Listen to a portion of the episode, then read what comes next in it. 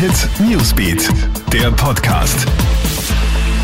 Guten Morgen, ich bin Tatjana Sickel vom Kronehit Newsbeat und das ist der Kronehit News Podcast. Diese Themen beschäftigen uns heute früh. Mordalarm in Graz. Bei einem Streit zwischen zwei Bekannten ist ein 43-Jähriger mit einem Messer erstochen worden. Der mutmaßliche Täter, ein 56-Jähriger, wurde festgenommen. Die Hintergründe sind noch unklar. Es war aber reichlich Alkohol im Spiel.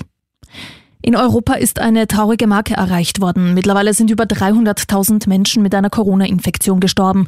In Großbritannien starben 49.000 Menschen, so viele wie in keinem anderen europäischen Land.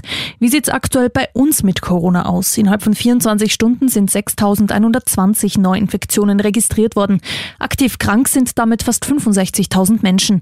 Deutlich gestiegen ist mit 320 neu dazugekommenen Fällen die Zahl der Krankenhauspatienten. Fast 3.500 Menschen befinden sich momentan in Krankenhäusern, rund 500 davon liegen auf den Intensivstationen.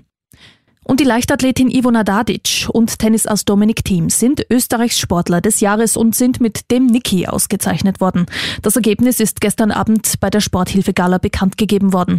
Wegen der Corona-Pandemie ohne Zuschauer. Thiem hat heuer sein erstes Grand Slam-Turnier gewonnen.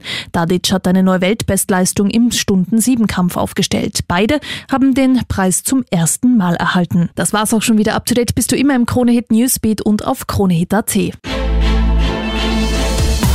Krone Hit Newsbeat, der Podcast.